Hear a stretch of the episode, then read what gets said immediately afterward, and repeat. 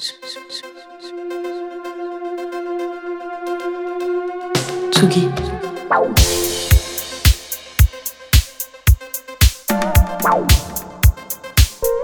Tsugi Radio. Place des fêtes.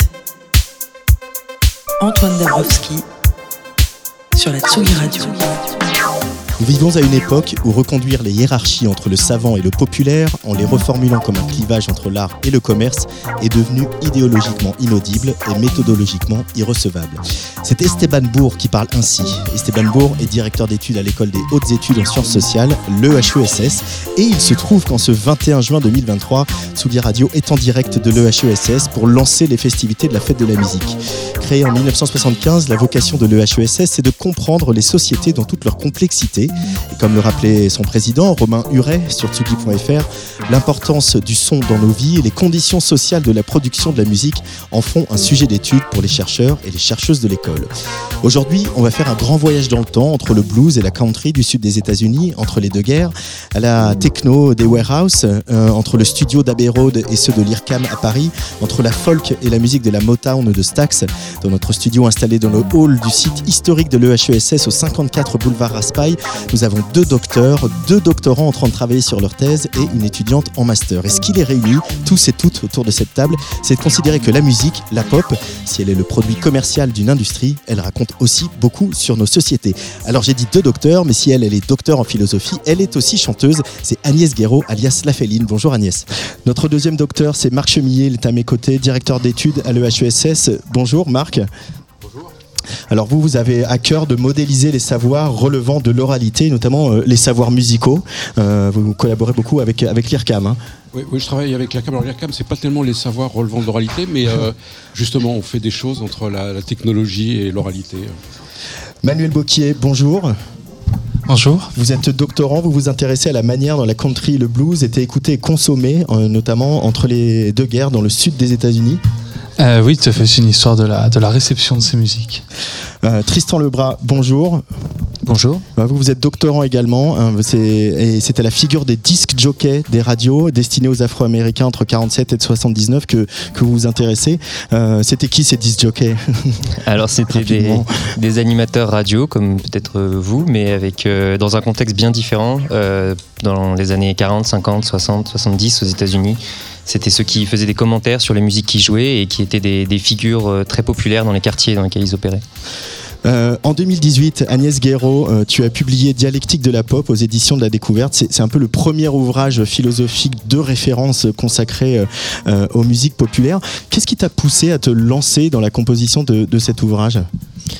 Oh, bon, il y en a peut-être eu d'autres quand même, mais, mais, mais, je veux dire, en tout cas, c'est vrai que l'approche la, philosophique, en effet, elle est, elle est, plus rare, elle était plus rare euh, concernant la pop, parce que c'est ni une approche purement sociologique, ni une, appro une approche musicologique.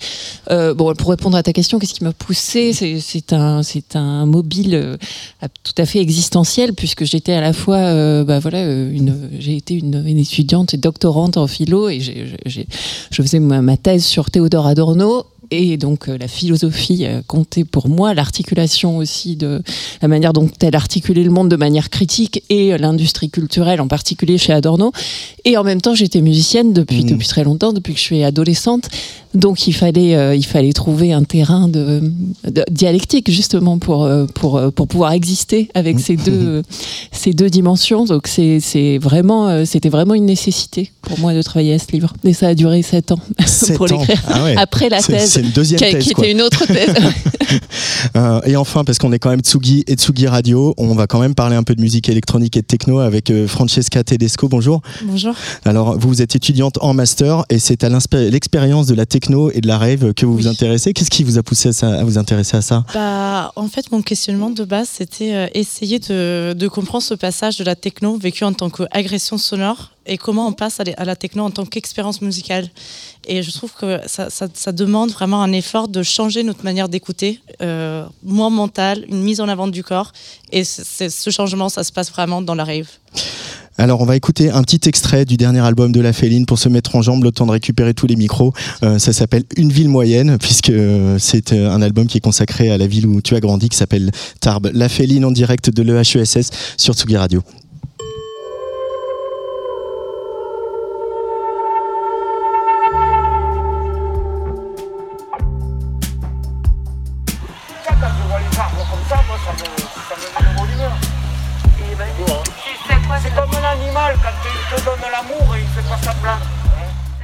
Tu n'étais pas si belle et ça n'a pas beaucoup changé. Une vie, le moyenne, comme tant d'autres, à peu près. Mais moi, mais moi, mais moi, mais moi,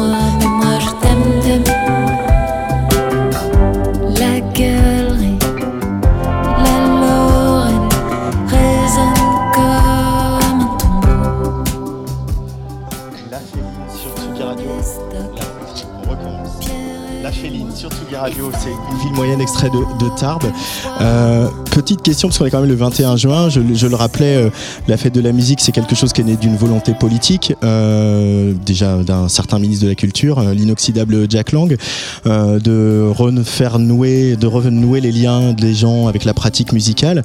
Quand tu te replonges dans ta ville de Tarbes et où tu as grandi, l'expérience de la fête de la musique, c'était quoi pour toi? Bah, c'est c'est peut-être les, les- les dernières fois où j'ai vraiment joué euh, justement dans ce mode amateur qui est permis par la fête de la musique. Et je, à l'époque, je faisais des reprises de Pete Gervais euh, voilà, dans, dans la rue Broban, la, la rue piétonne, euh, bon, assise par terre. C'est vrai que c'était un peu. euh, c'est- mais il y a des punks à chiens aussi, donc euh, on était bien. Mais, Tristan Lebrun, on, a- on en a parlé au téléphone, la, la fête de la musique, c'est- c'est c'est pas anodin non plus comme objet euh, social. Non, c'est ce que je disais. Je pense que c'est un, un objet de science sociale pure parce que on a un jour dans l'année où il se passait rien et puis tout à coup quelqu'un décrète que maintenant c'est la fête de la musique et tout à coup il y a des milliers, des centaines de milliers de gens qui, qui font vivre ça concrètement par leur pratique dans la rue et tout à coup ça y est ça existe.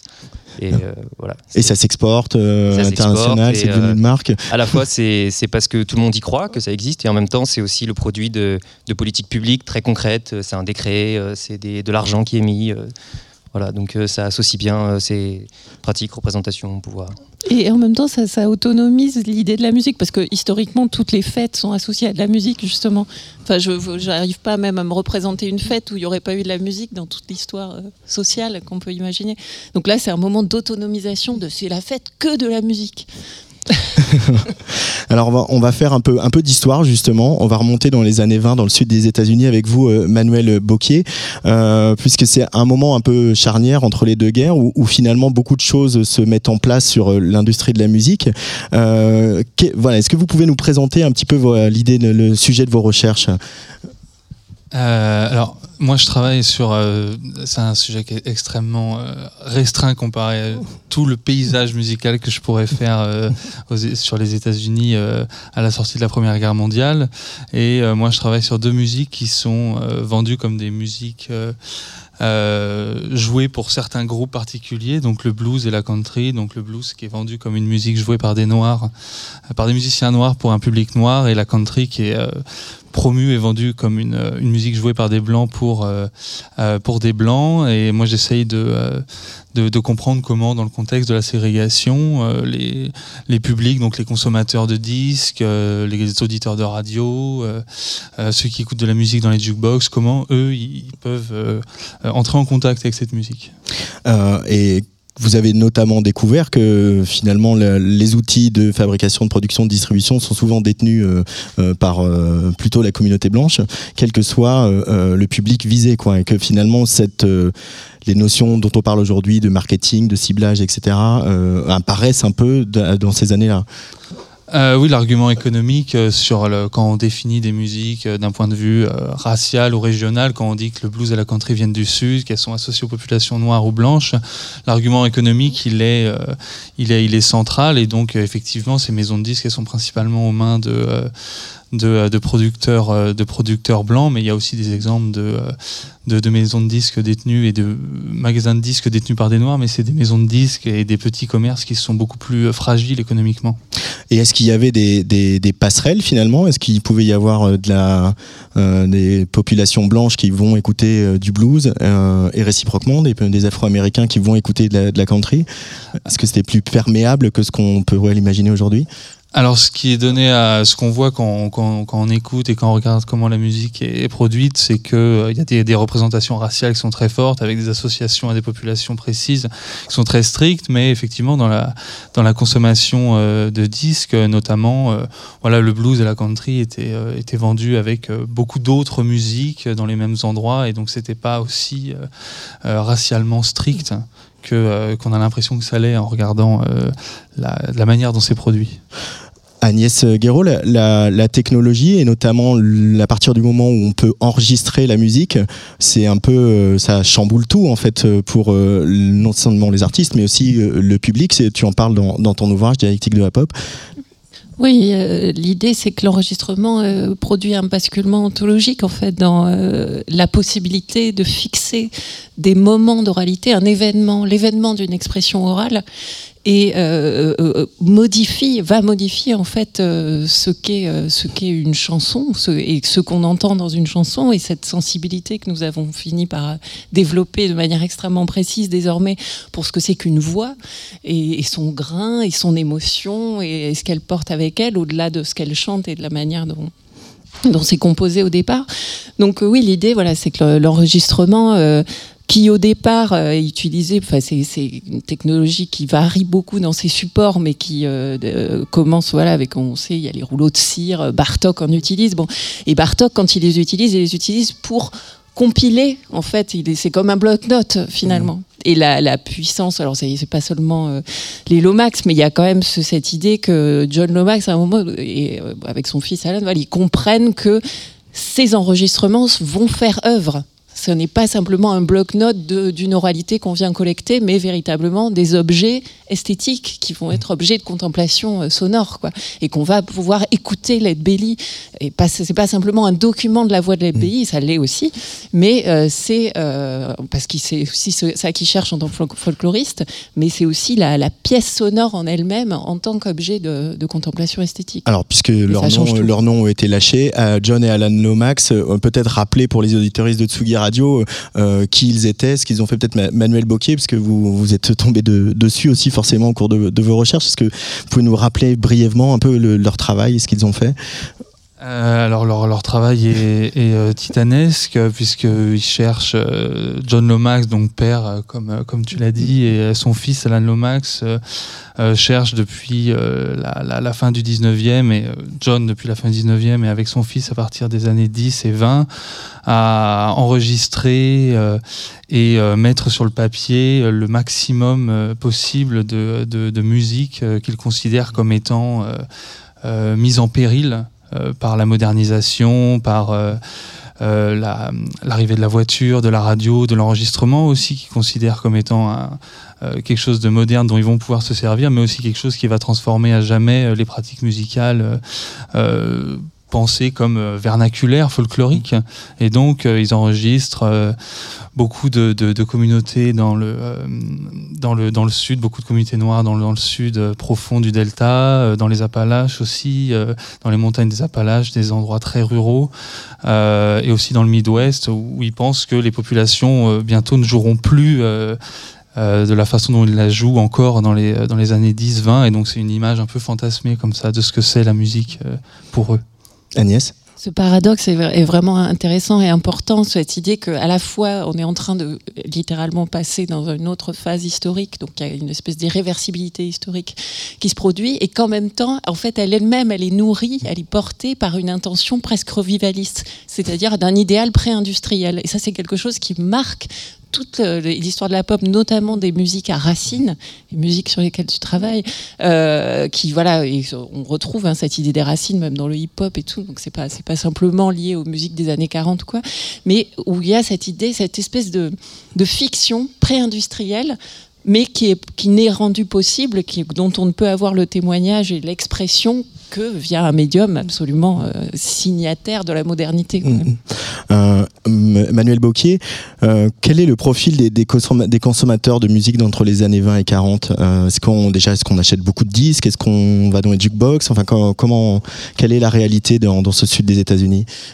Euh, alors en fait, c'est très difficile de savoir précisément qui achète euh, des disques, puisque je peux parler uniquement de ce qui, euh, de ce qui est accessible dans, les, dans ce sur quoi les historiens et les historiennes travaillent, donc des, des, sources et des Il en reste très peu en réalité sur qui sont les consommateurs, donc on peut supposer que ça peut être tout le monde, mais suivant les contextes, ça peut être toujours très très très différent. Mais ce qu'on sait, c'est que des magasins de musique, il y en a un nombre euh, gigantesque. Dans les mm. grandes villes, il y en a euh, plusieurs dizaines, des fois des centaines de magasins de disques. Ça laisse rêveur quand on voit l'état aujourd'hui de. oui, oui, il n'y a pas, pas de magasins de disques un peu partout. Hein. Beaucoup plus de magasins de disques de, que de disquaires à Paris aujourd'hui. Euh, et on peut aussi acheter des disques partout. On peut acheter des disques à la pharmacie, à la quincaillerie. on peut acheter des disques en même temps qu'un frigo. On peut acheter des disques en même temps que son jambon. On peut acheter des disques partout. Alors ça, c'est revenu parce que Fnac et Darty, du coup, voilà, on peut acheter son frigo et des disques en même temps. Voilà, et ces magasins en fait de, de d'ameublement, de, technologie euh, d'intérieur, en fait, existent déjà aux États-Unis euh, dans les années 20 et 30. Alors, je vous ai demandé à, certains d'entre vous de faire un peu, un peu des devoirs. On va écouter un peu de musique quand même, c'est la fête de la musique. Euh, est-ce que, Manuel, vous pouvez me présenter The Carter Family et le titre que vous avez choisi? Parmi d'autres, j'ai pris celle-là parce que déjà, c'est une chanson que j'aime bien. c'est important. C'est important quand même, parce qu'on a beau parler de musique de manière sociologique, historique, philosophique, au final, je crois qu'on aime bien la musique. Euh, je l'ai prise parce qu'elle est représentative un peu de ce que se fait euh, en, musique, en country music, et ce qui s'appelait alors la old time music. Euh, dans, à la fin des années 20 et donc la Carter Family qui est un groupe extrêmement connu et qui l'est encore aujourd'hui aux États-Unis. Allez, on écoute The Carter Family Worried Man Blues, donc ce groupe de country créé en 1926. I lay down to sleep I went across the river. I lay down to sleep when I woke up with the shackles on my feet. Twenty-nine links of chain around my leg. Twenty-nine links of chain around my leg, and on each link is initial of my name. It takes a worried man to sing a worried song. It takes a worried man to sing a worried song. I'm worried now, but I won't be worried long.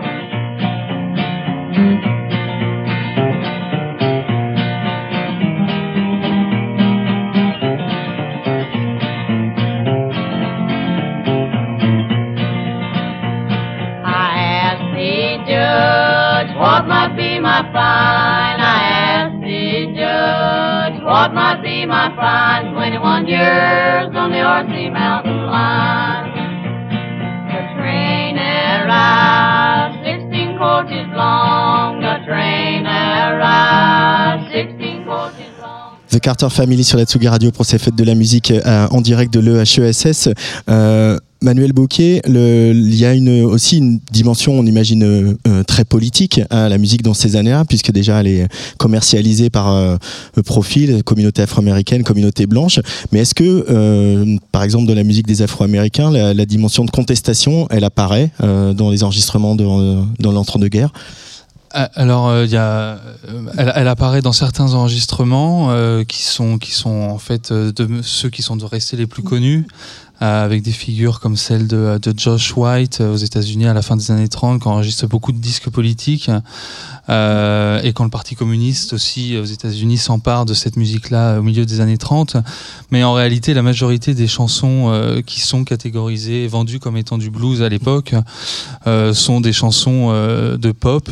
Euh, de musique populaire, donc qui parlent euh, d'absolument tous les sujets euh, et qui sont pas, pas différentes des autres types de musique, qui parlent du quotidien, des ruptures amoureuses, des enfants, des maris, des femmes, et aussi parfois de politique, mais c'est un, un, sous-texte qu'il est un peu difficile comme ça d'objectiver, la majorité des chansons sont en fait des chansons qui sont produites pour être vendues à la majorité, à la maximum de consommateurs possible. Agnès Guéraud, est-ce qu'au fil de, tes recherches sur, euh, pour Dialectique de la pop, est-ce que tu as réussi à définir euh, brièvement qu'est-ce que c'est que la pop, qu'est-ce que sont les musiques populaires? En, pas, en, pas en 4 heures du coup. j'ai 4 minutes. non, ben, j'ai, justement, je, comme je suis musicienne aussi, l'idée c'était absolument pas de, fermer, hein, de faire un petit parc comme ça avec une barrière euh, qui me permette de délimiter un territoire que évidemment à la moindre conversation avec un musicien euh, dont je serais, on serait sorti euh, de, ce territoire. Donc il y a bien sûr un genre qu'on appelle la pop et qu'on va opposer soit au rock, soit au folk avec l'idée d'une musique plus, plus, mélodique, plus radiophonique, euh, plus commerciale, euh, si on veut. Bon, ben, même si voilà, dès qu'on va parler de sunshine pop ou de baroque pop, on va, on va être plus spécifique. Bon, mais j'ai aussi, euh, voilà, l'idée c'est que je propose un concept formelle aussi du pop, de, de la pop. Je, mm. garde le féminin parce que c'est la musique dont je parle et pas même pas la culture, hein, parce que j'essaye de pas noyer le poisson, le poisson musical. Donc, euh, et euh, ce concept formel de, de la pop, c'est vraiment, euh, je l'articule à partir de deux grandes déterminations.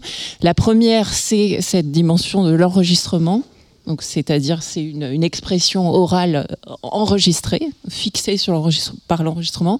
Et la deuxième articulation, c'est un idéal esthétique, parce que voilà, euh, la musique concrète procède aussi de l'enregistrement, donc il fallait aussi distinguer de ça. Et la deuxième détermination, donc c'est un idéal esthétique que j'appelle l'utopie de la popularité.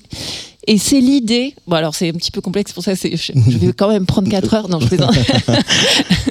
Mais c'est donc cette idée que si on fait quelque chose de l'ordre de la, de la pop, justement, euh, on se rapporte à cette utopie de la popularité. On peut s'y rapporter polémiquement, on peut s'y rapporter en y adhérant complètement. On peut être Frank Zappa ou, euh, ou euh, Rihanna. Euh, voilà, j'ai une idée, justement, ça me permet d'ouvrir l'idée de la pop, y compris à des pratiques de jazz. Donc, mais euh, cet idéal esthétique, c'est donc l'idée que euh, à un moment donné, il est possible, dans la figure du hit, de réconcilier l'exigence et la popularité. C'est-à-dire que le plébiscite et l'art ne se contredisent pas mais c'est une, une possibilité. Une possibilité peut-être extrêmement réduite. Mais je, je, dirais que voilà, faire de la pop, être un artiste pop, produire des objets pop, c'est travailler avec l'enregistrement, avec en regard, dans un rapport qui reste, lui, très variable, cette idée, cette utopie de la popularité, cette visée, à un moment, c'est une pensée de l'immédiateté qui ne serait pas contradictoire avec la profondeur. Donc je développe. Marc Chemillet, cette, euh, cette histoire d'oralité dont parle Agnès euh, à l'instant, euh, vous travaillez avec l'oralité justement et vous la confrontez à la technologie aux technologies, devrais-je dire. Euh, qu'est-ce que c'est peut-être une petite réaction à ce que ce que vient d'exposer Agnès Guéraud? Oui, alors l'oralité, le, en fait, euh, euh, moi, je, moi je m'intéresse pas mal au jazz. Et, et, le, jazz, il a ce, statut un peu particulier que. Christian Béthune parle d'oralité seconde, mais le, jazz, il est, il, est, il est à la fois très oral, et en même temps très lié à la technologie, puisqu'il n'y aurait pas eu de jazz s'il n'y avait pas eu l'enregistrement. C'est-à-dire que c'est l'enregistrement qui a, déterritorialisé le jazz en le, faisant passer d'une musique locale de la Nouvelle-Orléans à une musique globale euh, qui est jouée partout dans le monde. Et donc, il peut y avoir des rapports assez complexes hein, entre l'oral, l'écrit, l'enregistrement. Mais en tout cas, l'enregistrement en, tant que technologie a, joué un rôle absolument essentiel dans le développement de cette musique euh, qu'on a appelée le jazz, et à laquelle je m'intéresse particulièrement, parce que moi je travaille beaucoup sur l'improvisation, évidemment, c'est la musique euh, de l'improvisation par excellence. Euh, et là, vous pouvez peut-être nous en parler, vous venez de faire un, concert avec un, musicien malgache qui s'appelle Justin Valli, on écoutera un, petit extrait tout à l'heure, où justement, lui joue d'un instrument traditionnel malgache, il joue de ses propres compositions, mais aussi du répertoire traditionnel, et vous le faites dialoguer avec une intelligence artificielle. Oui, alors oui, effectivement. On donc c'était un concert, c'était dans le Festival de l'Imaginaire, qui est le festival euh, euh, de, la Maison des Cultures du Monde, et, et on avait fait un spectacle où il y avait donc Justin Valli, qui est une grande figure de la musique malgache, euh, l'ordinateur avec le logiciel de, des jazz donc, que je développe en collaboration avec l'ERCAM. Euh, et puis il y avait aussi le dessinateur Vosniak, un, caricaturiste du Canard enchaîné, et puis Sabina Kovarubias, qui est une vidéaste et musicienne. Et on, voilà, et on faisait à la fois les compositions de Justin Valli, mais euh, sur l'écran, on projetait des dessins de Vosniak en direct, etc. Donc c'était un spectacle un peu comme ça. Mais l'ordinateur le, jouait un rôle essentiel parce que c'est lui qui articulait les deux. C'est-à-dire, il y avait une chorégraphie, les, les petits personnage de Wozniak dansait en rythme avec la musique de Justin Vallier. Ça, c'était grâce à l'ordinateur. Euh, on y reviendra tout à l'heure à, l'intelligence artificielle. Euh, Peut-être, Agnès, sur la, figure du bluesman euh, dans, dans, la pop, comme tu le dis, euh, quelle est-elle par rapport... on a cette, sur plein d'images d'épinal en tête. on a une meilleure idée de quelle était cette réalité, de la réalité de cette image? Oui, bah, je, précise parce que sinon on se dit mais qu'est-ce qu'elle raconte celle-là? Elle mélange pop et blues.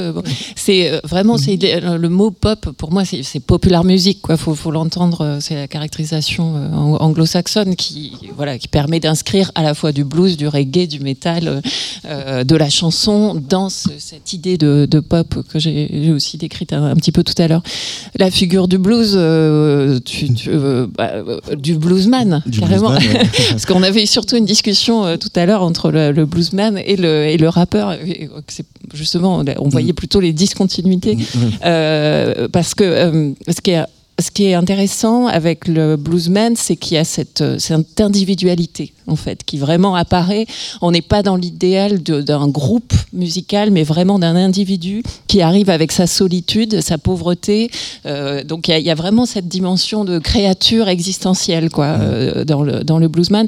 Et, ça, et c'est pas étonnant que en plus d'autres d'autres formes musicales évidemment qui sont déjà très présentes dans les années 20 la country la old time music aussi toutes ces musiques euh, euh, blanches également. Mais c'est pas c'est vrai que c'est pas innocent cette figure absolument individualisée qu'elle soit voilà associée à ce moment d'épanouissement de la de la voix enregistrée en fait et donc de cette ce moment d'incarnation et de tête à tête en fait, avec, euh, avec le chanteur. Hmm. Et donc, je, dirais qu'il y, y, a mille choses à dire sur euh, les bluesmen, évidemment. Mais euh, là, c'est ce que je retiendrai, c'est ce que je retiendrai dans, dans cette conversation qu'on a là par rapport à comment ça va caractériser un moment, cette, cette, une des, un des enjeux esthétiques, en fait, qu'on hmm. retrouve voilà, jusque, jusque dans n'importe quelle chanson aujourd'hui, qui est cet enjeu d'incarnation et donc d'authenticité. Et ça, on le retrouve vraiment profondément euh, associé euh, à, cette incarnation de bluesman et aussi associé à une forme de violence. Enfin bon, il y, a mille choses à dire là-dessus, mais je retiendrai voilà cette, individualité comme ça qui, surgit. Manuel Bocquier, est-ce que, euh, que ce soit pour la musique blanche et la musique pour les Afro-Américains, est-ce que déjà à l'époque, entre, le, les deux guerres, il y a une starification des chanteurs? Est-ce que les gens, ce sont des idoles pour le public? Euh, oui, bien sûr. Alors, c'est pas dans, dans, les années 20, c'est pas tant la figure euh, du, du, du, bluesman que celle de la de la blues queen, euh, puisque ce qui cartonne dans les années 20, c'est euh, et tout au long des années 20, dès 1920 et euh, jusque dans les années 40, c'est surtout des chanteuses qu'on fait, qu'on qu qu ont été l'objet de beaucoup de beaucoup d'ouvrages, de films, comme Ma Rainey, Bessie Smith.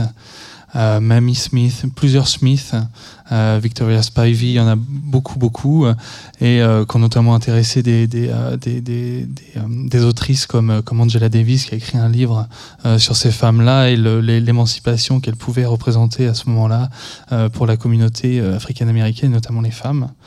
Euh, en fait, la figure du bluesman arrive un peu plus tard. C'est une reconstruction euh, euh, tardive, plutôt des années 30 et surtout des années 50-60 en fait. Et Agnès Il y a vraiment un effet de relecture, tu as raison, euh, et par le folk et le rock euh, qui vont euh, faire saillir ces individus, et qui d'ailleurs, pour qui ça marchait pas dans les années 20. Ils étaient déjà là, mais ça, ça marchait pas du tout. Donc c'est aussi le poète maudit qui, qui, continue sa route. C'est une figure beaucoup plus romantique, en fait, mmh. le bluesman que la blueswoman. Euh, pour finir sur cette période, est-ce que aussi, à un moment, les Afro-Américains vont se mettre à, à, se saisir des outils de production, de distribution, etc., pour affirmer quelque chose? On a parlé au téléphone tous les deux l'autre jour. Est-ce qu'il y a aussi la volonté, dans ce contexte ségrégationniste très fort, de, euh, bah, prendre les mêmes armes pour euh, se battre à armes égales? Euh, alors, il y a des, euh, dès, les années 20, des 10, 20, 30, il y a, il y a dans d'autres domaines économiques, d'activité économique, et même dès la fin du 19e, il y a, les, les Africains-Américains cherchent à s'emparer de, de, certaines pratiques professionnelles et économiques qui sont euh, monopolisées par les Blancs. Et dans le cadre de la musique, dès les années 20, il y a certaines maisons de disques gérées par des Noirs qui qui, qui, produisent de la musique jouée par des Noirs à destination euh, de la population noire. Mais euh, comme, euh, comme je l'ai dit, en fait, c'est des, des, entreprises qui ont un, un, capital économique très faible. Mmh. Et euh, même si l'idéal de, de, de, de, comment dire de, rapporter économiquement euh, et de, de, de, de s'approprier les moyens de production en fait c'est quelque chose qui est très difficile euh, dans les années 20 et encore plus dans les années 30 après la crise. Et particulièrement dans le sud des États-Unis particulièrement dans le sud des États-Unis. Alors de, deuxième choix puisque du coup comme euh, euh vous étudiez autant la musique la, la country que le, le blues euh, fallait que vous choisissiez deux titres c'est Mississippi Fred McDowell.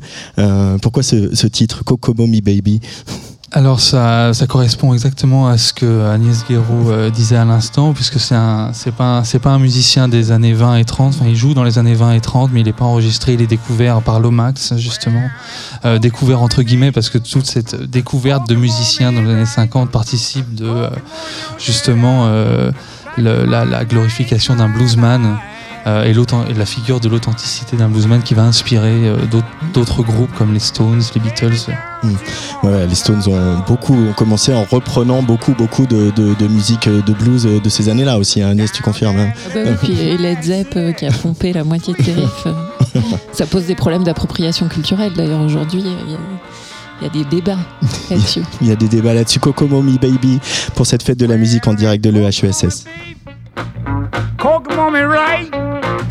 Kokomo you dead I be. Back tomorrow night crying high.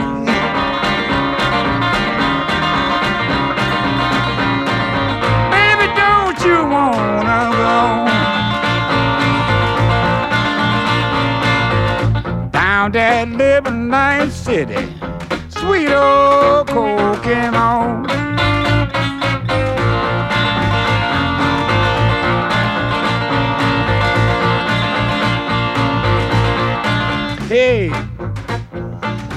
Play it on out there. Keep on playing.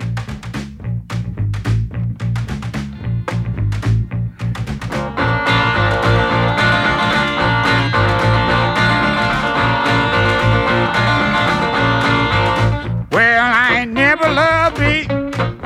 Hope I never will. Just the way God love and gonna get somebody killed trying high.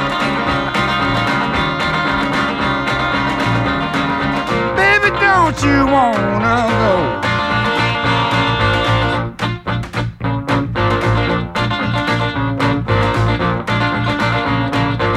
Down that living light city, sweet old Kokomo.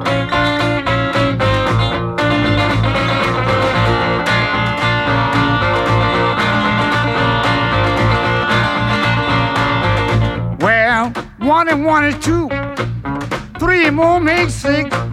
Keep messing around, baby, while get somebody trick crying high.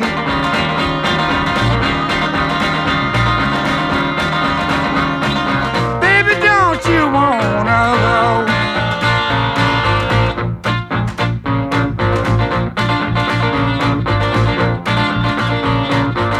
Down that Lebanon city, sweet old cold.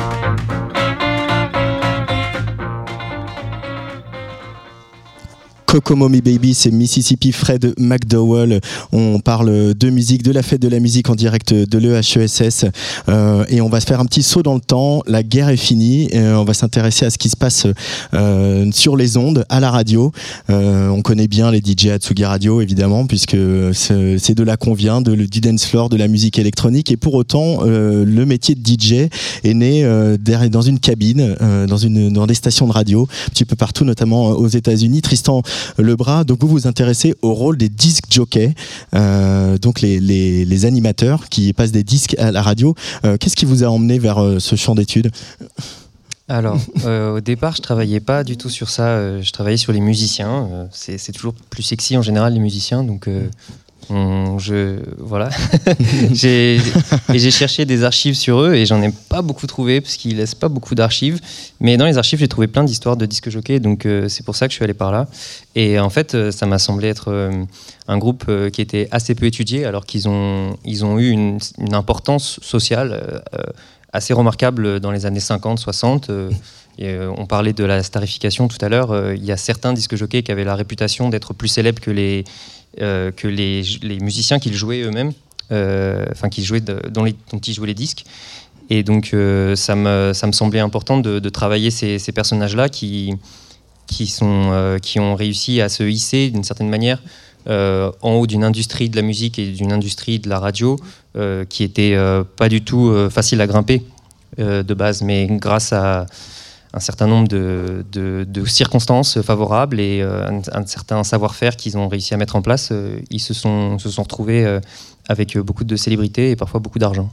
Alors, un, peu de la même manière que Manuel Bocquet, entre les années 20 et 40, euh, on a des radios qui sont principalement détenues par euh, des personnes blanches, euh, qui sont dirigées par des personnes blanches, mais dont les stars sont euh, ces disques jockeys afro-américains euh, et dont la mission est vraiment de s'adresser euh, aux communautés afro-américaines. Euh, même ils en deviennent, on, parle de, de- sponsoring à l'époque aussi, où il y a beaucoup de marques euh, qui viennent euh, organiser des événements, etc., dans les villes. Euh, Comment expliquer voilà euh, cette spécificité très états-unienne finalement de- d'avoir euh, des entreprises tenues par des blancs où on fait monter des stars afro-américaines pour le public afro-américain? C'est cette histoire de la ségrégation qui va durer si longtemps aux États-Unis. Bah, en fait, il faut d'abord se demander comment une radio gagne de l'argent. Je ne sais pas comment vous gagnez de l'argent à Tsugi Radio, mais en tout cas, aux. États-Unis, aux États-Unis, euh, c'est la pub. C'est 100% de la pub. Il y a très très peu de, il n'y a pas vraiment de, de, de radio, de médias publics euh, euh, aux États-Unis. C'est un système très différent et c'est donc essentiellement commercial. Pour pouvoir pour pouvoir attirer des investisseurs, euh, la radio doit donc euh, montrer que son audience est en fait un marché de consommation. Euh, et à la fin des années 40, les Afro-Américains apparaissent aux yeux de certains comme un marché enfin rentable, intéressant, parce que ils sont partis du sud, ils sont dans les grandes villes, ils travaillent dans l'industrie, parce que l'économie américaine a été beaucoup dynamisée par la Seconde Guerre mondiale. Et, donc voilà, on peut enfin les cibler. Et là, euh, ce qui se passe, c'est que pour acheter une radio, ça coûte quand même assez cher. Donc, euh, ce sont des investisseurs qui sont euh, déjà assez riches et qui sont donc tous blancs quasiment, qui, qui montent ces radios-là pour, pour faire de l'argent, Mm. encore plus d'argent, avec, avec donc un personnel afro-américain parce que ils se disent que pour, pour que les gens achètent les pubs qu'ils vont entendre à la radio, il faut qu'ils s'identifient à cette radio. Il faut qu'ils se disent que la radio est un prolongement de la communauté afro-américaine. Et donc, ils embauchent tout un tas de disques jockeys afro-américains. Mais ces gars-là, au départ, n'ont jamais accès aux positions de cadre, de management. Ils ne sont jamais propriétaires. ils, ont, ils ont très peu de pouvoir sur les instances décisionnelles de la radio. Et donc ensuite, en fait, ce qui, ce qui, est intéressant, ce qui m'intéresse le plus dans cette thèse, c'est que euh, malgré tout, ces disques jockeys-là se retrouvent à une position euh, assez stratégique parce que euh, déjà, ils sont courtisés par les labels parce que les disques se vendent en fonction de la, radiodiffusion, beaucoup. C'est parce que les gens entendent des disques qu'ils les achètent. donc les labels sont très sont très favorables aux disques jockeys, les, les, accompagnent beaucoup et leur donnent souvent beaucoup d'argent. Voilà, on va, va pas ouvrir ce, chapitre-là trop longtemps, mais effectivement, voilà, ça a du, eu cours, y compris en France, etc., où les labels vont payer les radios ou les animateurs ou les disc jockeys pour euh, diffuser les titres de leur label, etc. Il y a même certains disc jockeys qui étaient carrément presque salariés tellement ils recevaient des, des sommes régulières. Le Congrès a ouvert une enquête, etc. C'est un système qu'on appelle le payola, dont on avait parlé dans un, ancien numéro de, de Tsugi consacré à la radio. Mais euh, ce qui vous frappe aussi, c'est la personnalité et le charisme de, de ces disc jockeys qui sont devenus, euh, voilà, comme vous le disiez, des stars à, part entière, où il y avait une, aussi une forte identification du, du public et des communautés. Mmh. En fait, euh, euh, ce qui, m'intéresse, c'est que ils sont, euh, ils, peuvent faire beaucoup d'argent grâce à leur proximité avec les labels, mais ils sont aussi en fait catapultés au milieu de la communauté afro-américaine pour que, cette, pour que ces radios-là soient acceptées, en fait, euh, la radio, euh, les radios vont inviter euh, des élites politiques locales, vont inviter le directeur de l'école afro-américaine, vont inviter le pasteur le plus populaire, ils vont inviter tout un tas de gens pour dire, voilà, regardez, on est parfaitement intégré dans le tissu afro-américain. Et, et donc, ça, ça va créer déjà une proximité euh, qui va les aider ensuite à. en fait, ils connaissent tout le monde. Les disques jockeys, ils connaissent tout le monde, tout le monde les connaît. Euh, et en plus de ça, euh, la radio mise beaucoup sur le fait que qu'ils aient une forme de flamboyance. Ils sont très flamboyants, en fait. C'est le terme qu'on emploie souvent en, en, anglais. Et ça ça les, ça, les rend d'autant plus prestigieux. Ils sortent avec des voitures de luxe, euh, euh, ils ont toujours des costumes impeccables, c'est un peu des sapeurs, on, dirait mhm. aujourd'hui. Euh, ils, ont, ils sont dans toutes les fêtes, dans toutes les soirées, et, et c'est parce que ce prestige-là est ensuite censé amener les auditeurs à consommer les produits dont on fait la publicité à la radio. Agnès Guéraud euh, tu, me disais que entre les entre les diffusions, ils pouvaient euh, faire des publicités, donc euh, qui, qui n'étaient pas enregistrées, quoi, qui reformulaient à chaque fois avec leur panache et, et leur style. mais comment Parce que finalement, c'est quand même une figure de, de, prescripteur là qui est en train d'émerger, qui est à la fois entièrement enfin, empêtré dans des logiques commerciales. Et comment, comment se structure cette. Euh, tu vois, nous, on a tendance à se dire, bon, bah, aujourd'hui, enfin, je sais pas, un journaliste prescripteur, c'est pas, euh, c'est pas un annonceur. Enfin, et donc là, les, deux dimensions, prescripteur et annonceur, ont l'air d'avoir émergé finalement presque simultanément dans cette figure du DJ. Et comment, euh, comment ça pouvait s'articuler, ça? Parce que soit, soit on est un vendu, soit on a un idéal esthétique, mais comment? Peut-être la frontière est plus floue aux États-Unis qu'en Europe aussi. Hein. Et plus flou, elle est toujours plus flou, mais en fait, moi, ils me font beaucoup penser aux influenceurs d'aujourd'hui, euh, ces disques jockeys, parce que euh, ils ont ils ont une communauté de fans euh, et ils leur parlent sincèrement de. Enfin, ils présentent des discours assez sincères et les, les fans. n'ont pas le sentiment particulier d'être d'être l'objet d'un d'une démarche commerciale. Euh, c'est euh, toujours si, si, c'est gratuit, c'est que c'est vous le produit. Et, euh, donc ils ont, ils ont, ils sont parfaitement dans cette démarche-là, mais c'est pas grave. Enfin, je veux dire, ça ça n'est pas un problème, ce n'est pas identifié comme un problème. Et puis de toute façon, à l'époque, et surtout aux États-Unis, c'est, c'est tout à fait normal d'être dans cette démarche commerciale. Quand vous allez dans un stade de, foot aux États-Unis, c'est le stade Mercedes-Benz. Quand vous allez, parfois vous pouvez aller dans un théâtre qui pourrait être le théâtre Coca-Cola. Enfin, a, le, sponsoring, les marques, la puissance du, capitalisme est, assez, ancrée et ne, pose pas tant de problème que ça aux, yeux des gens. Donc euh, ils arrivent parfaitement à manier ça, euh, d'autant plus qu'ils apportent beaucoup de, ils apportent beaucoup de, plaisir aux mm. gens, en fait, tout simplement. ça, Agnès, c'est quelque chose que tu as étudié, justement, cette espèce de, de, de, pas de deux entre l'artiste, la pureté de l'expression artistique et finalement l'industrie du disque, qui est une industrie qui est là pour faire de l'argent. Bah là, en t'écoutant, je me disais qu'Adorno aurait eu en, enfin, en horreur cette figure du DJ. Alors Adorno, c'est le, le, philosophe euh, voilà, qui C'est vraiment la, la, formation capitaliste, euh, capitalistique euh, du goût. Enfin, mm. de se dire ce que toute la bourgeoisie du 19e siècle s'est imaginé être quelque chose qui était au-delà de, des conditions de production, mais aussi des conditions de consommation, qui était donc le, le goût comme un idéal à la fois universel, enfin un jugement universel, enfin subjectif mais universel. Bon, évidemment faussement universel. Tout ça a été déconstruit depuis fort longtemps. Mais là, voilà, cette.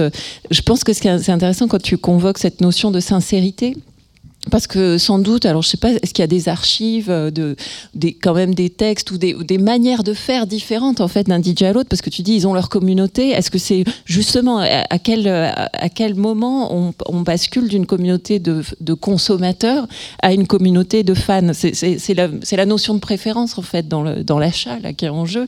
Et en fait, euh, préférer, ça veut à la fois dire qu'on est consommateur, mais euh, ça peut aussi avoir le sens esthétique d'être un fan. Au fond, un consommateur un fan, c'est un consommateur esthétisé. Euh, euh, donc, euh, comment certains, est-ce que certains DJ, plus que d'autres, travaillaient à construire une communauté qui ne soit pas simplement une communauté de consommateurs, mais également une communauté de fans de leur propre lecture de, de l'offre capitaliste de la musique?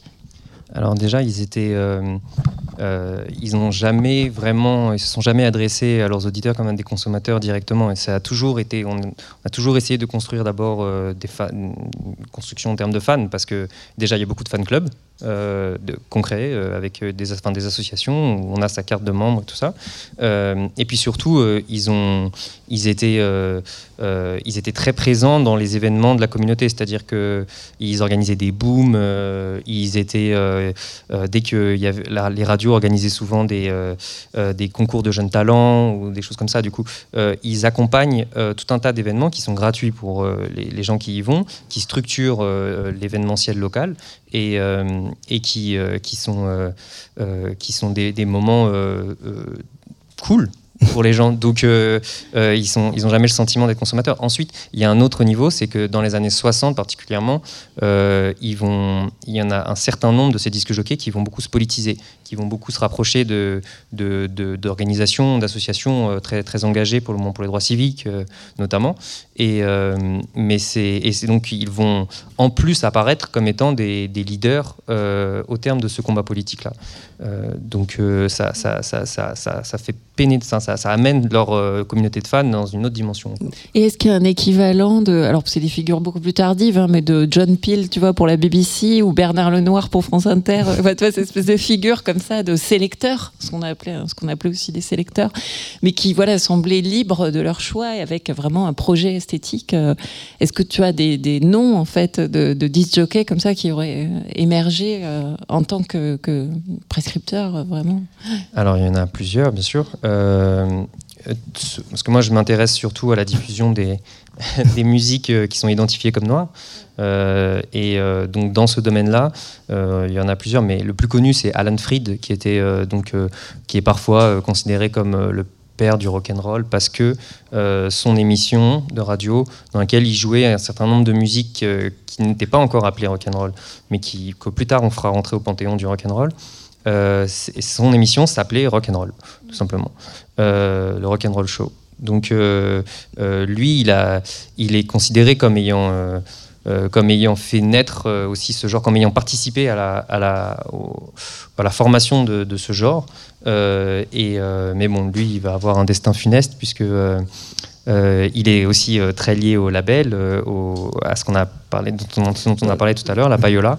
Et quand il y a une grande enquête parlementaire qui est lancée par le Congrès des États-Unis en 1959 sur, sur ces pratiques-là, euh, il, est, il va être le bouc émissaire, c'est lui qui va tout prendre. Euh, et donc, euh, il va perdre tous ses postes à la radio. le fisc lui tombe dessus.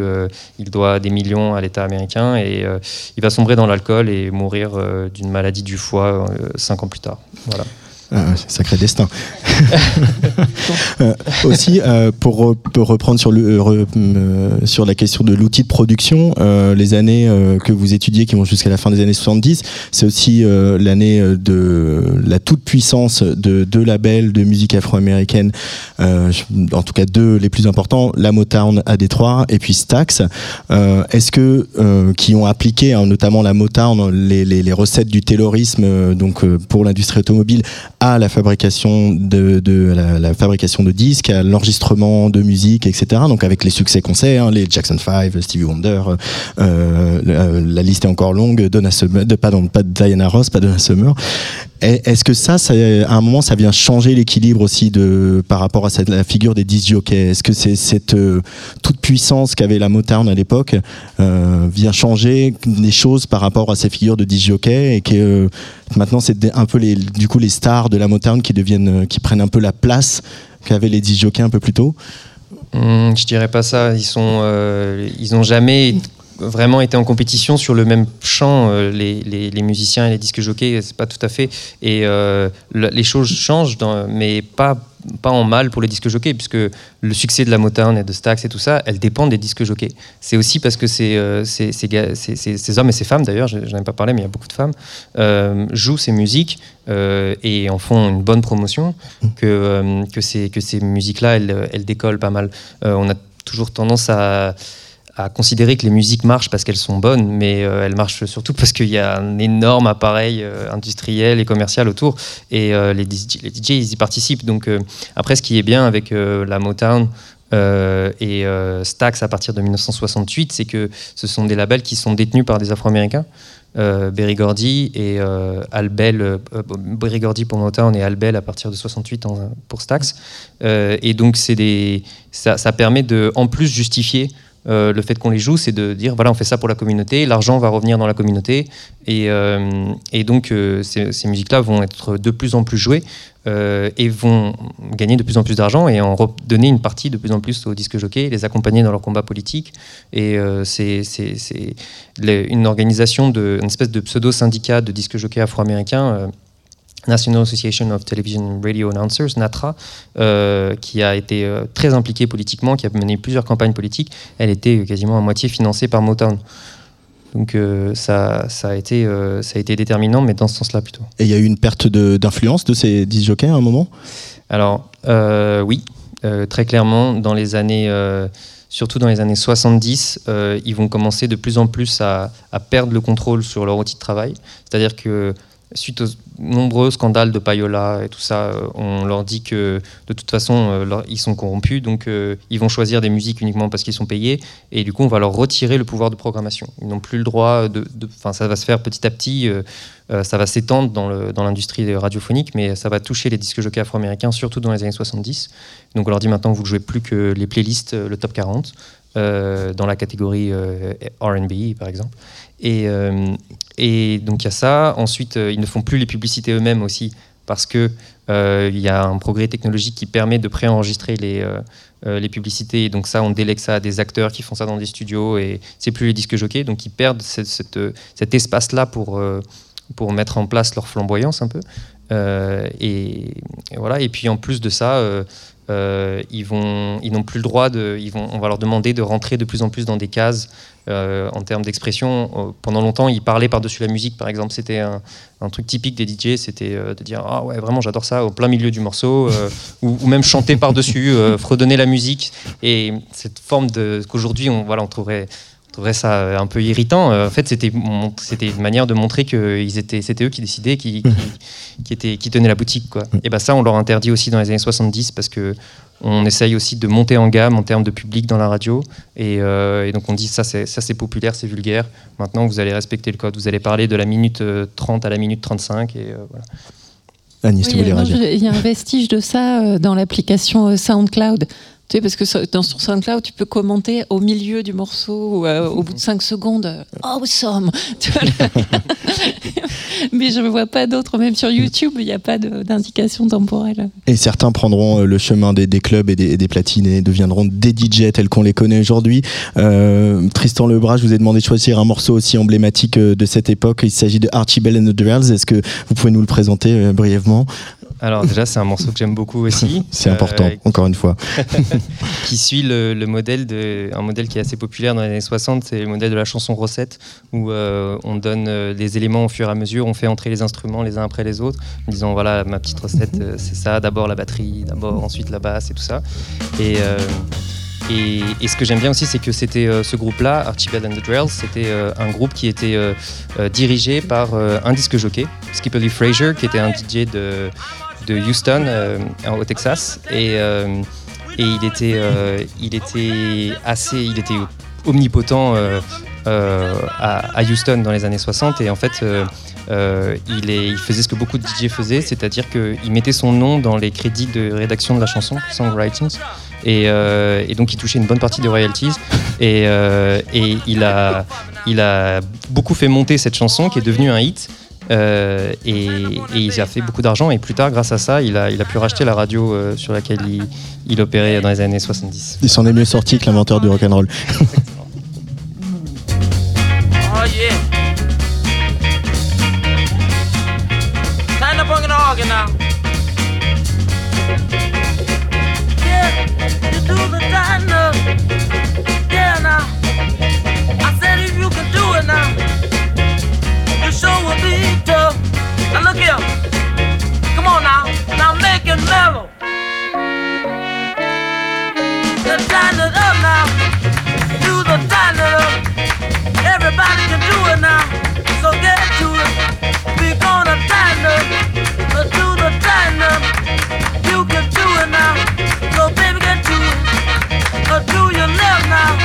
And do your right. Everybody can do it, but don't you get too tight. Come on and up, uh, it up now, uh, it up now, it up. Uh, do the up. Come on and it up. It up now. Come on now, Billy. It up. Oh, yeah. Sock it to him, Sock it to me now. Turn it up. Come on.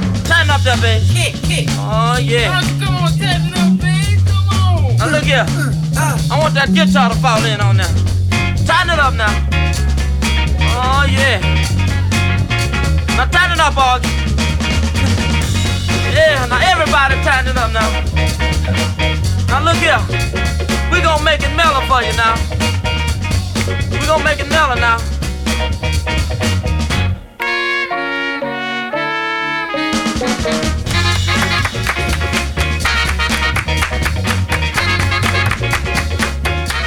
Aujourd'hui sur Tsugi Radio, la parole est aux sciences sociales pour cette fête de la musique en direct de l'EHESS. Alors on, a bavardé euh, pas mal avec Tristan Lebras et Emmanuel Boquet qui sont deux doctorants, j'ai à, mes côtés Marc Chemillet qui est donc euh, directeur d'études. Peut-être un propos aussi général sur euh, la place de la musique dans les, dans les sciences sociales. Pourquoi euh, la musique intéresse-t-elle les sciences sociales selon vous? Bah, la musique a toujours intéressé les sciences sociales, hein, c'est ce, que- disait euh, le grand anthropologue Lévi-Strauss. Mais euh, euh, bah, parce que la, parce que la, musique, c'est une activité sociale particulièrement riche. et donc, alors moi, par exemple, je, l'approche de, au, moins de, trois points de vue. Un point de vue de musicologue, mais aussi un point de vue de, du point de vue de, sa technologie, parce qu'on a parlé de sa technologie, mais la musique, c'est aussi beaucoup de technologie. Et puis aussi avec un point de vue d'anthropologue, parce que la musique, c'est des pratiques, c'est euh, une certaine sociabilité, c'est euh, c'est un certain rapport au corps, euh, euh, relations entre les gens, etc. Enfin, il y a tout un tas d'aspects très intéressants à étudier. Aujourd'hui, quand vous avez des, doctorants qui viennent vous voir, qui vous sollicitent comme directeur d'études, sur quels sont les, les sujets un peu, je veux dire, à la mode, mais les sujets qui reviennent en ce moment de la part des doctorants liés à la musique? Alors, bah alors, nous, à vrai dire, les sujets qu'on encourage, c'est les sujets qui sont liés à des projets sur lesquels on travaille, pour lesquels on a des financements. on, a, on a notamment un, un projet ANR et un projet européen, et donc euh, on, on- on- on encourage gentiment les étudiants à travailler dans cette voie-là. Et donc, les, les projets en question concernent le, le développement de logiciels pour l'improvisation musicale, euh, c'est-à-dire de, de- de comment mettre de l'intelligence arti- artificielle dans l'improvisation. Donc là, il y a des problèmes, des- il y a des enjeux euh, intéressants du point de vue même de, de, l'actualité. Enfin, euh, la, la place de l'intelligence artificielle dans la société, c'est un problème euh, intéressant. Et ça, pose aussi des problèmes intéressants du point de vue de la musique, du point de vue anthropologique, du, le rapport au corps, etc. Euh, S'il n'y a plus de gestes pour faire de la musique, qu'est-ce qui se passe? S'il n'y a plus de relations entre les gens, voilà, c'est des questions comme ça qu'on que nous on étudie et puis, qu'on encourage les étudiants à étudier aussi. Euh, c'est vrai, la, la technologie, euh, Agnès Guéraud, dans, Dialectique de la pop, tu en parles euh, souvent, chaque innovation technologique va peut entraîner un bouleversement, soit de l'expressivité, soit de, du marketing, de la commercialisation, etc. Et puis, enfin voilà, et puis depuis, j'ai envie de dire, le bac et le clavier bien tempéré, quoi, le passage du clavecin au, piano, c'est une révolution aussi dans la musique technologique. Toi, en tant qu'artiste, la technologie, tu, tu as quel rapport à la technologie en tant qu'artiste et, et quand tu Je touche pas du tout, jamais. Non.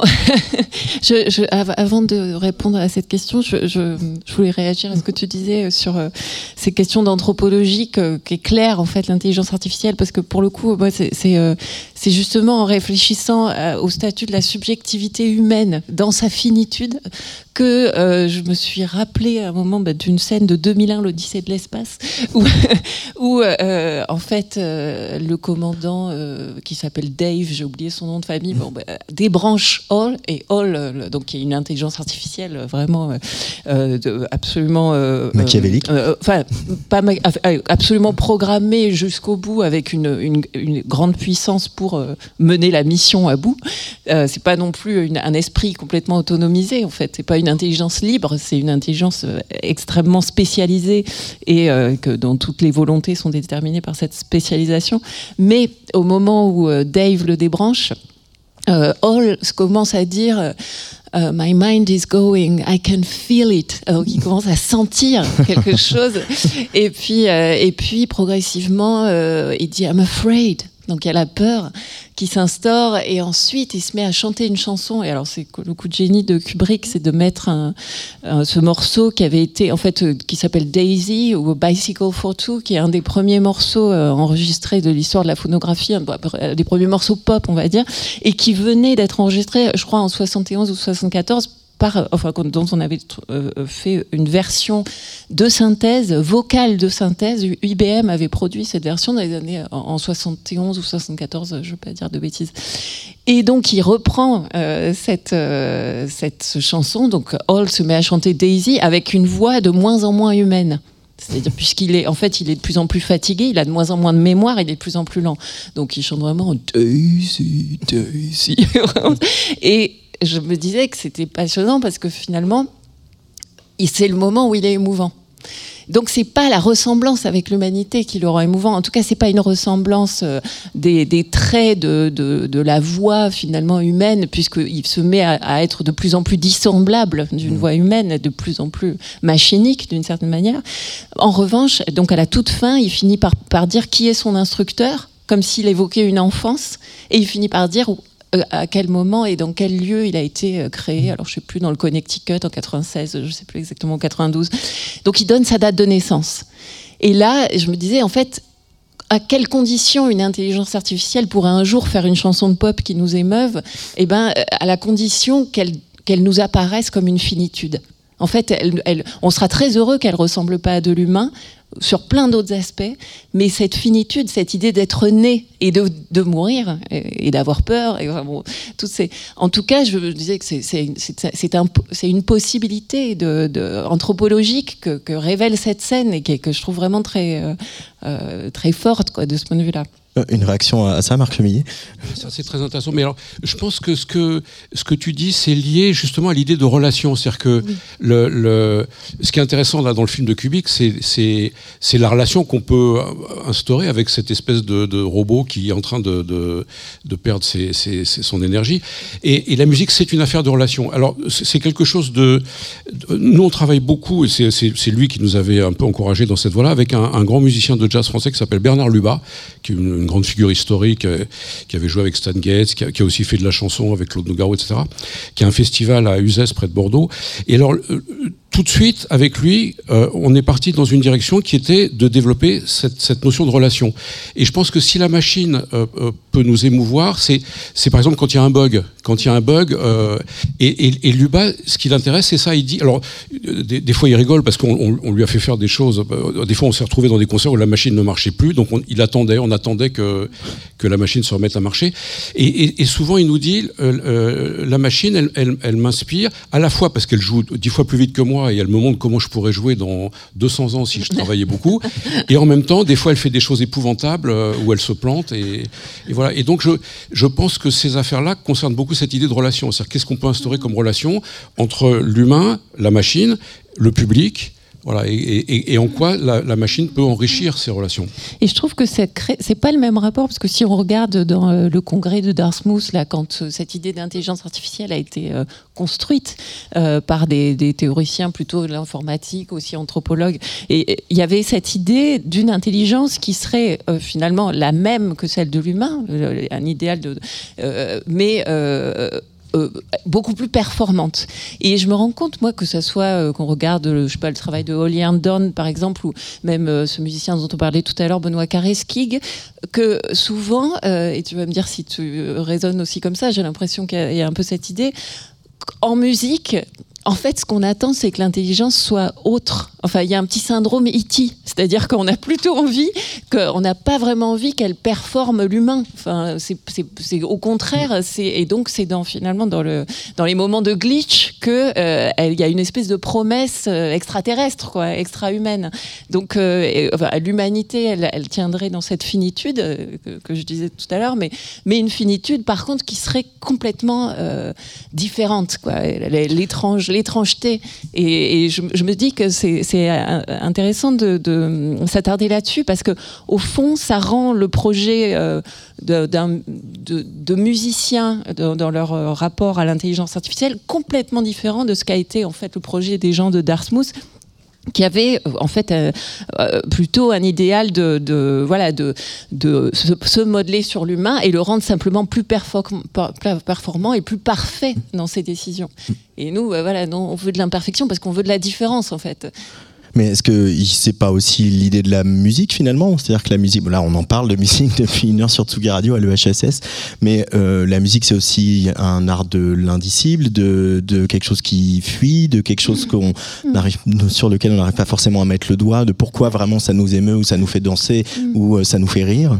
Bah, c'est pour ça que bon moi, moi je suis je, suis- je suis pas euh, euh, enfin je joue un peu tous les instruments mais pas du tout de manière virtuose simplement pour me faire pour faire mes chansons quoi. Et je compte beaucoup sur l'accident mais c'est juste mes limites en fait qui donc les, machines mais parce que bah, en fait on, passe son temps. Même une guitare euh, est un instrument ce que j'appelle un instrument prêt à jouer. C'est-à-dire qu'il y a déjà quelque quelque chose de l'ordre d'une composition de la musique sur un manche de guitare. Et euh, finalement l'intelligence artificielle elle aussi elle est précomposée elle est prête à jouer. Donc évidemment, encore plus quand on travaille avec des logiciels du MIDI, euh, il y a énormément de cellules musicales qui sont quand même déjà données à l'avance dans le travail musical qui- tel qu'il se produit aujourd'hui. On sort pas du néant, justement, on n'est pas tous en train de travailler à partir de Max et en train de constituer euh, par Max c'est un des logiciels développés à, à l'IRCAM, on, on va y revenir avec voilà, un pur son. On est déjà dans un matériau qui est composé. Donc, on- on- et j'ai complètement oublié ce que je voulais dire. mais, euh, mais je- voilà, enfin, cette, euh, cette, cette idée que, que la musique, euh, oui, tu dis indicible, je, je vois ce que tu veux dire, bien sûr, mais le, le- on est plutôt moi j'ai l'impression parfois que c'est une lutte avec la réification avec justement le fait que les choses sont déjà très composées et qu'il faut pratiquement les décomposer euh, arriver à, extraire des, filaments de, son des filaments de- d'expressivité de, de cette espèce de masse compacte qui est aussi la culture et notre culture musicale. Donc euh, on, on, on part, on part jamais de rien. Enfin, et c'est un peu le problème d'ailleurs des intelligences artificielles aujourd'hui, c'est cette réflexion sur la base de données. Qu'est-ce qu'on leur donne à manger pour, euh, pour, pour quel résultat Donc il faut, euh, il y, a, il y a ce jeu. Pour répondre à ta question finalement, entre, de- sur la technologie, j'ai un rapport à, à, voilà, à différents instruments, à la fois des instruments acoustiques, non acoustiques, bien sûr, et je vais être portée par un rythme euh, bon, bah, ou par le fait que je n'écris jamais les paroles de chansons avant d'être dans la musique qui me permet de d'énoncer les mots euh, de manière déjà musicale. Mais euh, pour, pour répondre à ta question, cette, cette, cette technologie disponible, elle est, euh, voilà, c'est à la fois euh, une comment dire, c'est un filet dont les mailles sont parfois trop resserrées. Et le, geste musical, qui, est aussi un geste tout le temps, un geste de choix, c'est aussi un geste d'assaise, quoi, parfois de, de, vœu de pauvreté. Quoi. On a envie d'élargir un peu la, la, maille et rendre, rendre la chose un peu plus libre. Et on revient à cette idée de relation, dès lors laisser davantage de place à l'auditeur. C'est un peu le problème des, morceaux voilà, qui sont tellement conditionnés par ces précompositions de notre culture sonore, cette manière de, qu'on a euh, finalement d'avoir des, sonorités qui sont désormais absolument préconstruites, que bah, il n'y a plus aucune justement aucune émotion, aucun indicible. Enfin, parler d'indicible à leur propos, c'est de la publicité mensongère, quoi. Je veux dire, il n'y a plus d'indicible, il n'y a plus que, du prédictible. Donc c'est ça que je dirais. C'est dans le rapport à la technologie, c'est une manière de lutter contre la prédictibilité aussi qu'induisent tout cet instrumentarium extrêmement complexe. Et pour autant, Marc Chemillet, l'improvisation, notamment dans le jazz, elle vient pas de nulle part. On n'improvise pas euh, comme ça. Qu'est-ce qu'on apprend à une intelligence artificielle euh, concrètement? Comment, comment euh, vous travaillez au quotidien avec ces logiciels? En, fait, il y, a, une idée qui est très importante, pour rebondir sur ce que disait Agnès, quand elle parlait de culture. En improvisation, il y, a, un, musicien qui avait écrit un texte très intéressant sur l'improvisation, il distinguait l'improvisation idiomatique et l'improvisation non idiomatique.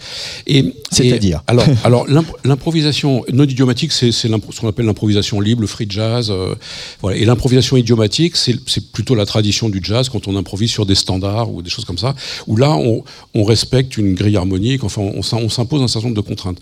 Et, et, et moi, j'ai pas mal été euh, intéressé par cette distinction. Euh, les, les, gens avec qui je travaille à, à l'IRCA développe de la technologie dans, dans, une démarche qui est assez expérimentale à l'IRCAM, avec des concerts de, de musique euh, euh assez expérimentale, nouvelle. Euh, voilà, pour rappeler, l'IRCAM, le premier président à avoir dirigé l'IRCAM, c'était Pierre Boulez. Absolument, ça a été fondé par Pierre Boulez dans les années 70, donc grand, grand compositeur de musique dite contemporaine à l'époque, et, et, qui est un des plus grands centres d'informatique musicale actuellement dans le monde. Et alors, moi, comme je suis anthropologue aussi, je suis à l'EHESS, je, me suis dit, mais si, ces intelligences qu'on essaye de développer, si on les met ailleurs que dans les concerts très expérimentaux de l'IRCAM, si on, les met ailleurs, qu'est-ce qui se passe? Et, donc, je me suis intéressé à des contextes comme euh, euh les musiques électroniques. Je l'ai fait ce matin. Là, j'ai travaillé avec un, DJ qui s'appelle Insula et qui sera d'ailleurs au Petit Bain euh, samedi prochain. J'ai travaillé avec des musiciens de jazz comme Bernard Lubat dont j'ai parlé, et puis j'ai beaucoup travaillé aussi sur des musiques euh, traditionnelles, on peut dire, qui sont les, les, musiques de Madagascar, parce que j'ai fait du terrain à Madagascar. Et je me suis dit, mais qu'est-ce qu'est-ce qui se passe si on met un, un ordinateur là-dedans, par exemple? Est-ce que ça. Voilà. Et c'est des musiques qui sont très contextualisées. Par exemple, les musiques que j'utilise, c'est des musiques qu'on joue dans des, dans des rituels de trance. Il y a des, des, des cultes de possession qu'on appelle le chumba, où on fait ces musiques qui m'intéressent. Et j'avais discuté avec un, un musicien, j'avais travaillé beaucoup avec lui, j'avais capté son jeu pour le mettre dans l'ordinateur, j'avais pu faire des duos avec lui, et je lui avais dit, est-ce que tu crois que, que l'ordinateur pourrait aller dans, un, dans une séance de possession? Et jouer la musique. Euh, euh, et, et, à, ma grande surprise, sa réponse était oui, ah oui, oui, ça serait super, tu peux le. Voilà. Et donc, cette histoire de, de, de, de, de, l'indicible, de, de comment la musique comment la technologie, si on l'utilise, l'intelligence artificielle, pourrait produire quelque chose de tout à fait nouveau, etc. C'est plus compliqué que ça, parce que c'est du nouveau sur un horizon un certain horizon d'attente qui est défini par ce, contexte, cette culture, cette communauté. Moi, je, vois beaucoup les choses en termes de communauté de pratique, parce que par exemple, dans la musique de Madagascar, il y a un truc qui est absolument terrible, c'est le rythme ils ont un rythme ternaire avec euh, donc c'est 1 2 3 1 2 3 et l'accent est sur le 2 1 2 3 1 2 3 1 2 3 c'est pratiquement impossible à battre. Si, si je, on pourrait faire l'expérience là. Si je jouais la partie de Hochet tout le monde frapperait dans les mains euh, pas là où il faut. Voilà. Et donc ça c'est quoi et comment on peut faire apprendre ça à un ordinateur Voilà, ça, c'est des questions que je me pose et euh, qui m'intéressent et qui montrent que la, question de l'indicible, il faut, peut-être la relier à ça quand même, à cette espèce d'horizon d'attente, je sais pas, On va écouter un, petit peu de Justin Valli, justement, qui est ce musicien malgache avec lequel vous venez de faire un concert il y a, quelques jours, vous et, vos machines, en direct de l'EHS, le HESS sur Tsugi Radio. Et promis, après, on va, on va retrouver un peu le kick qu'on connaît bien sur Tsugi Radio.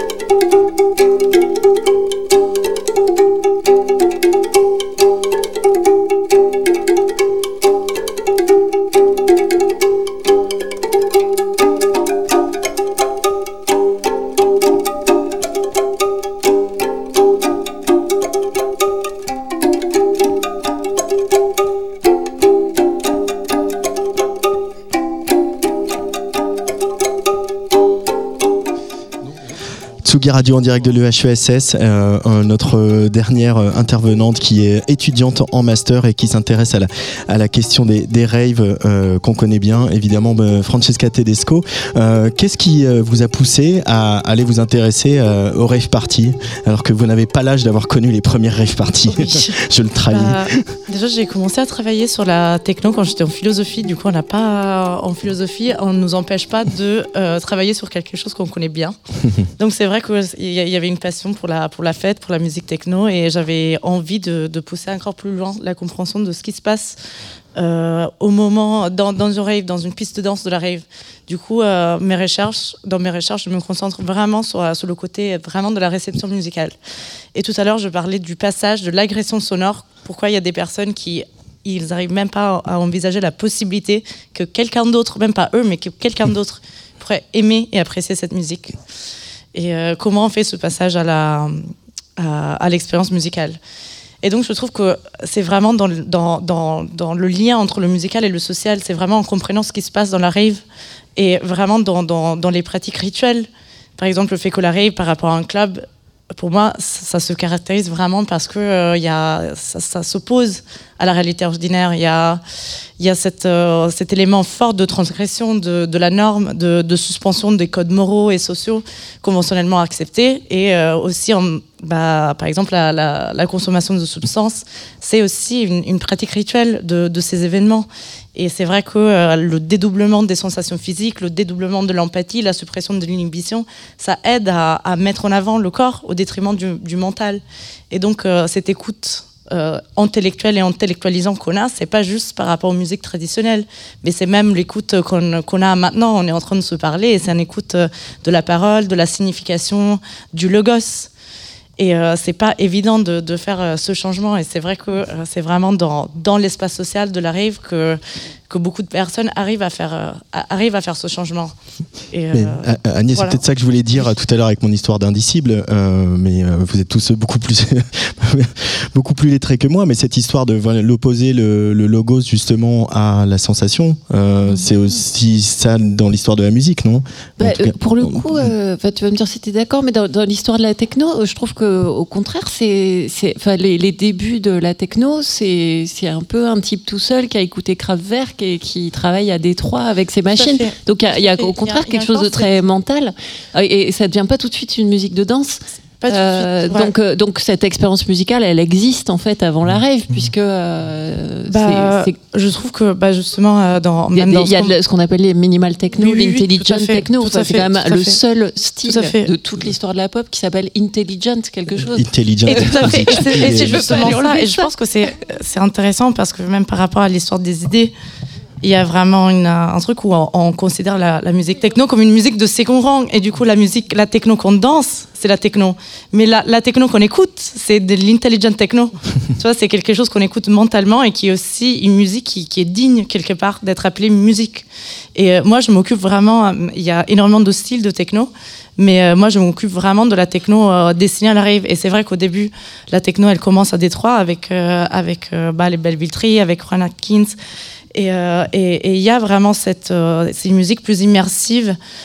Qui n'est pas dédiée à la danse et c'est au moment où euh, bah, la techno elle n'est pas du tout appréciée aux États-Unis et même aujourd'hui personne n'écoute de la techno aux États-Unis c'est quand cette musique elle arrive en Europe et rencontre bah, ce mouvement rave naissant. Et c'est au croisement de- de ces deux choses, des inspirations qui venaient de Détroit et en même temps de, ce moment historique qui, demande un peu euh, ce désir d'hédonisme qui se passe. Et c'est au croisement de ces, de ces deux euh, courantes que, bah, que la techno établit vraiment son, genre euh, en 93. Mais c'est vrai qu'il y a plusieurs styles.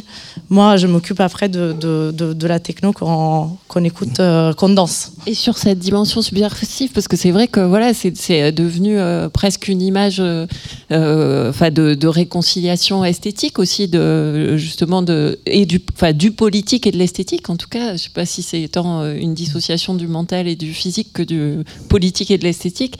Et, et est-ce que tu, tu le vois, tu vois sans doute euh, ce film de Jérémy Deller qui s'appelle Everybody in the Place qui revient justement sur l'histoire de la techno. Je pense que ça va être intéressant Mm. parce que en fait, il parle de cette, euh, je crois que c'est à Sheffield, et il va voir des jeunes gens, euh, voilà, de 20, entre 20 et 30 ans euh, aujourd'hui, la plupart racisés.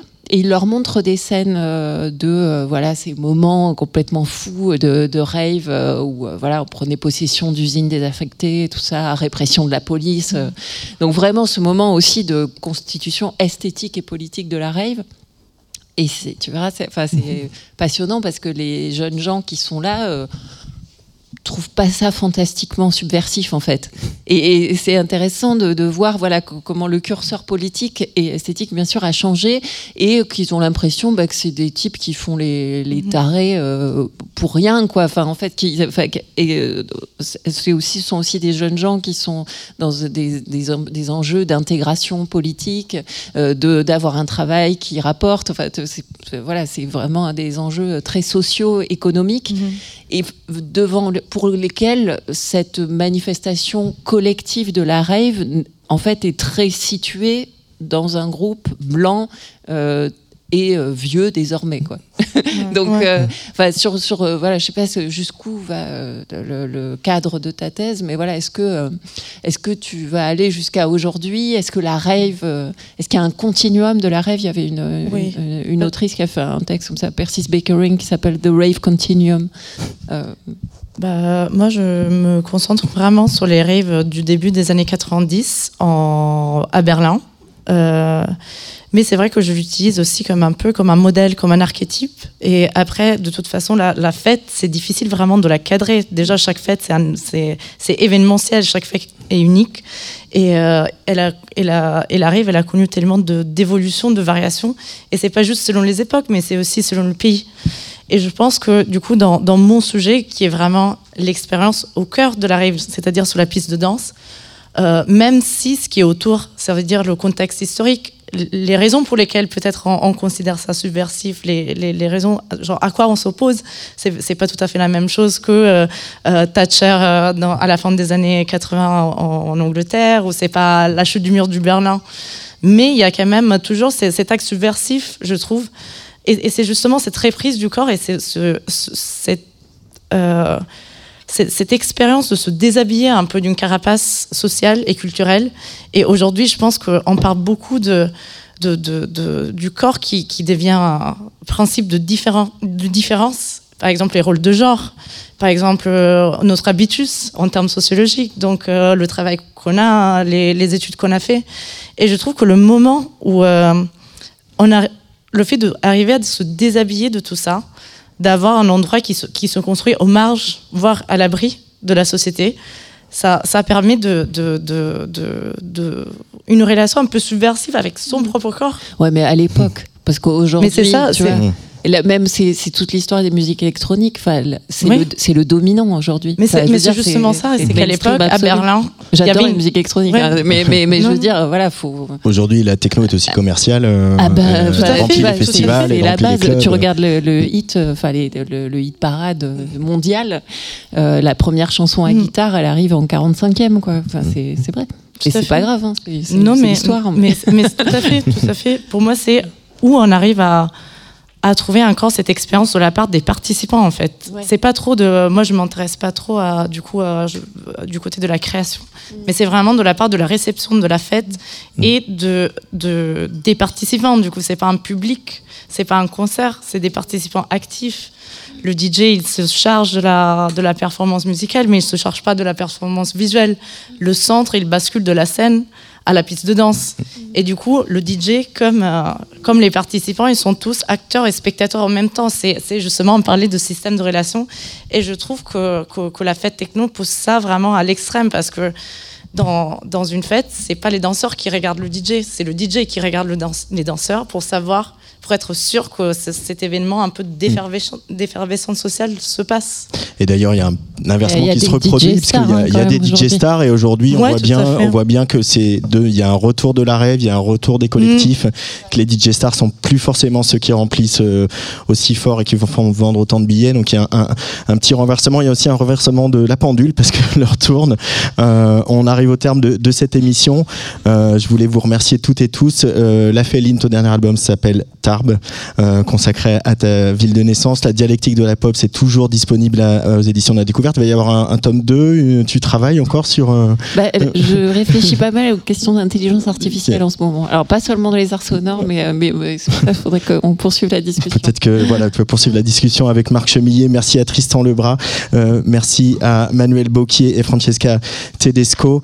Euh, si cette émission a aiguisé vos curiosités sur les sciences sociales, bien, sachez que le HESS et, la ville de Marseille organisent Allez savoir. C'est un festival de sciences sociales. C'est du 20 au 24 septembre à Marseille. Il y aura une soixantaine d'événements en entrée libre autour d'un thème voyage en utopie au pluriel. Débat, projection, rencontres, ateliers, expositions, spectacles. Les sciences sociales pour toutes et tous. Un grand merci donc aux invités de cette émission. Un immense merci à Anthony Miège, à son équipe, Samuel Fergombe, Sarah Yasmine Ziani et toutes les équipes de l'EHESS. Merci à la team Tsugi Radio, Marie Surin, Hugo Cardona, Arthur Lévy-Cussac. La fête de la musique, ça n'est pas fini. On vous donne rendez-vous à partir de 20h avec nos résidents Night Show, Molody et Loki Starfish au platine, mais aussi avec les lives de Météo Mirage et de Chéri. Ça se passe à partir de 20h en direct de la brasserie Barbès. Allez, vive la musique, vive l'essence sociale. Francesca, juste un dernier petit mot sur ton, ton choix de morceau avec lequel on va se quitter. Oui, bah justement, on parlait de- de d'une musique qui est destinée à la danse et qui peut pas s'écouter dans une attitude contemplative. Et je pense que ce son, ça nous montre bien qu'il faut vraiment euh, l'écouter avec le corps et dans un certain contexte pour vraiment pouvoir l'apprécier. Eh ben, on va enlever les chaises du public et tout le monde va danser ici à l'EHESS. Merci à toutes et tous.